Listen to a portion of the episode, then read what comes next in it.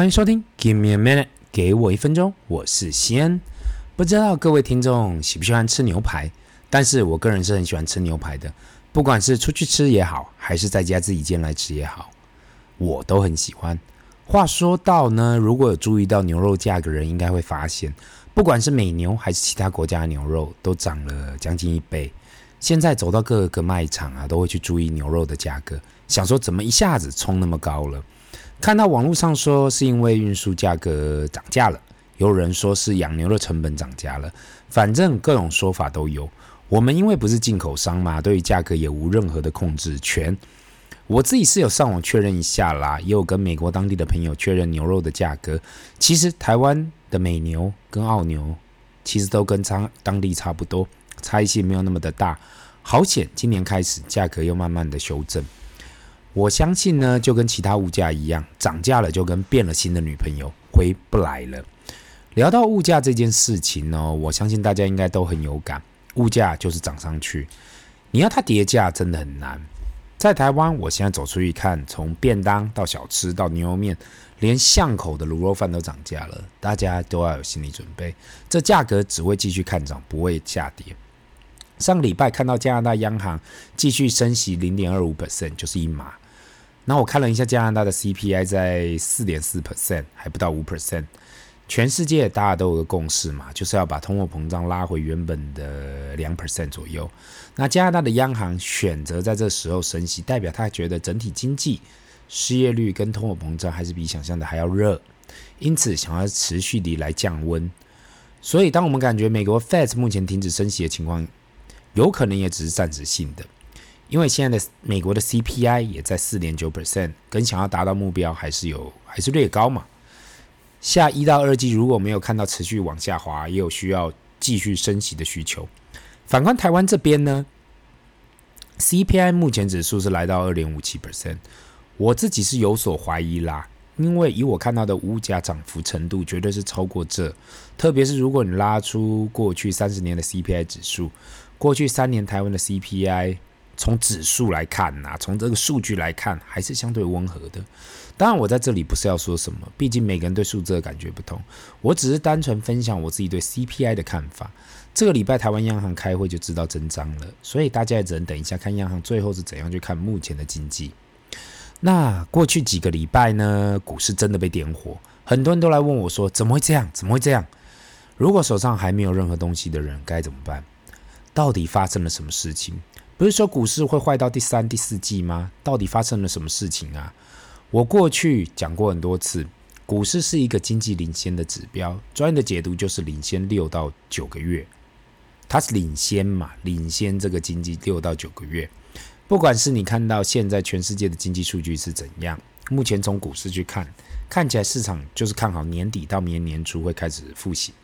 那年底到明年年初的经济数据会怎样呢？也只能到那时候才能够知道。那因为有很多人实在很焦虑嘛，怕自己是不是又是 formal，fear of missing out，好像是不是又错过上车的机会？我在这里没办法告诉你是还是不是你错过了。但是我想借这个机会来分享一本很老很老的书，特别是书的作者 Benjamin Graham。这位巴菲特曾经说过，除了他父亲以外，Benjamin Graham 是他一生影响他最大的人。不管是在哥伦比亚大学 Grand Star 教授以外，巴菲特毕业后也到他这一位教授的投资基金去工作。因此，巴菲特目前都已经九十三岁了，还会提到 Benjamin Graham 这位导师。我今天想要分享这一本老书《The Intelligent Investor》，中文翻译为《智慧型股票投资人》。这真的是一本老书啦。第一次出版的时候是一九四九年，到今天为止已经七十四年了。那很多人可能会好奇呀，我上一集不是有提到了，过去很多的商业模式跟产业都过时了，那为什么还会去分享这一本投资老书呢？那我发现啦，不管是商业模式也好，或是产业也好啊，就是你可以说它过时，但是企业经营的观念呐，永远都是一样的，要如何洞察先机，率先找到商机。任何的企业经营，魔鬼都在细节里。如何把一间公司的效率给找出来？如何去有效执行目标？不管你是在高科技，是在低科技，或是任何的产业，基本的观念都是一样的，转换到投资也是一样的观念。今天心血来潮会想到分享这一本书，上一次读的时候，我相信已经超过二十年前了。那现在拿出来分享，其实真的就是觉得，当市场开始看好的时候，开始好的时候，大家就会开始焦虑嘛。如果了解市场是怎样运作的，也许未来会有更确定的心理态度去面对它。那对于 The Intelligent Investor，作者 Benjamin Graham 是一位投资家、教授跟经济学家。很多人会说他是价值投资之父 （Value Investing）。现在大家都对价值投资没太大兴趣了，毕竟过去二十年几乎都是成长股的天下，没有人真的在意价值投资跟价值股。对我而言，我自己倒是有另外一种诠释。以下是我想要分享这本书的重点，来跟大家讨论一下，到底这本很多商学院会读到的投资老书，到二到二零二三年的今天呢，还会有任何帮助吗？那第一呢，Mr. Market 市场先生，作者提到市场里面呢，有一位市场先生，他会透过市场机制来决定任何股票的价格。大家每天看到，嗯，这个市场价格上上下下都是由市场先生去做处理的，没有任何人可以决定每天价格的起伏。那对于一般投资者来讲，我们根本没有办法预测每天市场先生会做什么，所以我们只能够专注在我们投资的市场跟公司。回归到市场的本身呢，每一档被交易的股票都代表着一间公司，我们应该要专注在每间公司的真正营运群所发出的鼓励，而不是专注在每天股价的涨幅。市场先生这理论呢，也跟我过去所提倡的，你是要投资还是要投机？如果你是看好这间公司、这个产业、这个市场，然后愿意去投资资金跟时间在这里，那我们可以称这为投资。如果你单纯只是想要放资金进去，也搞不懂这间公司到底是做什么的，什么产业、什么市场，然后在股价短线涨了十到二十 percent，你就想要出场了，再去换下一个标的物，那我们可以叫做投机。我们先分清楚你到底想要做什么。第二呢，Value Investing，价值投资，这应该是作者最有名的一个名词，那就是价值投资，也是巴菲特常年一直说他是价值投资者。重点在于找出被低估价的价格低估的股票嘛，这些公司的内部价值 （Intrinsic Value） 大过在市场的交易价格。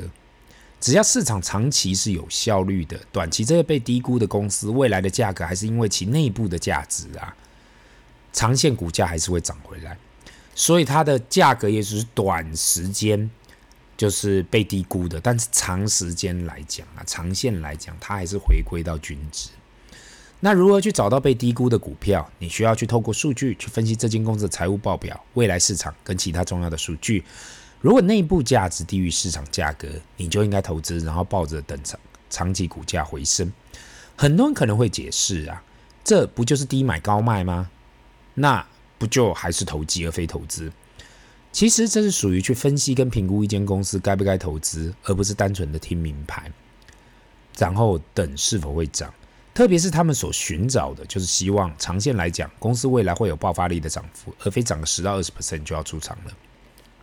很多时候，我我为什么会建议一般投资者而非专业的投资者去投入指数型的 ETF？如果你没有任何的财务跟市场分析的能力，单单从股价去看，真的很难找出你到底是在高点还是在低点。那如果只是单纯投资指数啊，你知道这市场长线来讲只会不断的增长，指数里面的公司有被高估的，有被低估的。市场先生会自行调整价格，所以长线来讲，不管指数内部的公司怎样修正，你所得得到报酬就是市场先生会给你的。三，Margin of Safety，安全边际。对任何投资者来讲啊，没有人可以去预测股价未来会怎样，或者市场的波动率会多少。因此，作者提倡每个投资者一定要思考自己的安全边际。只要投资被低估的股票，你的安全边际就越高。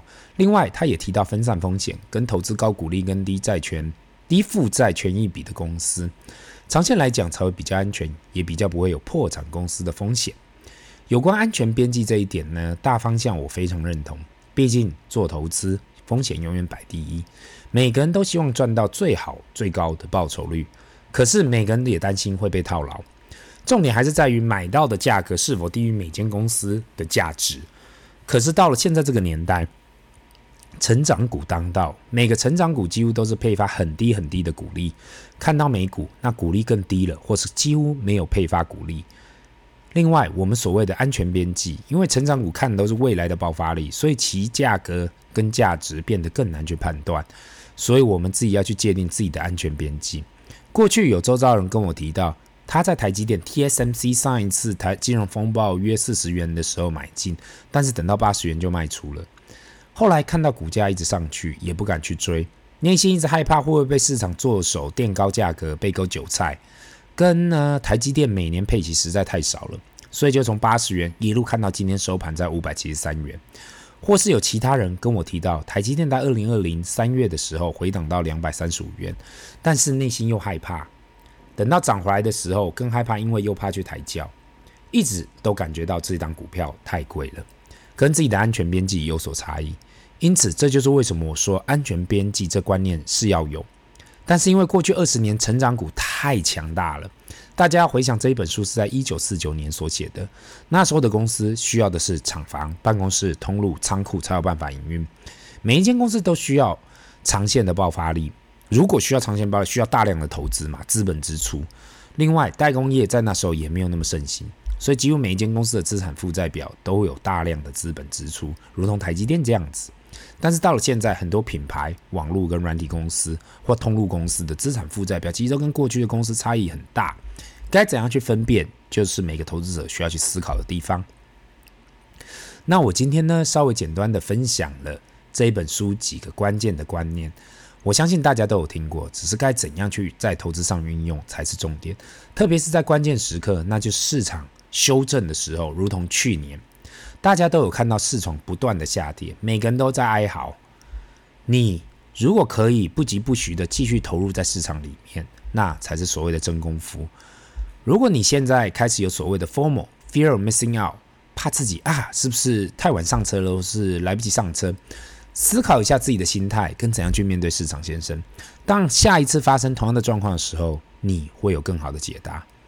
这里是 Give me a minute，给我一分钟。我们下次见，拜。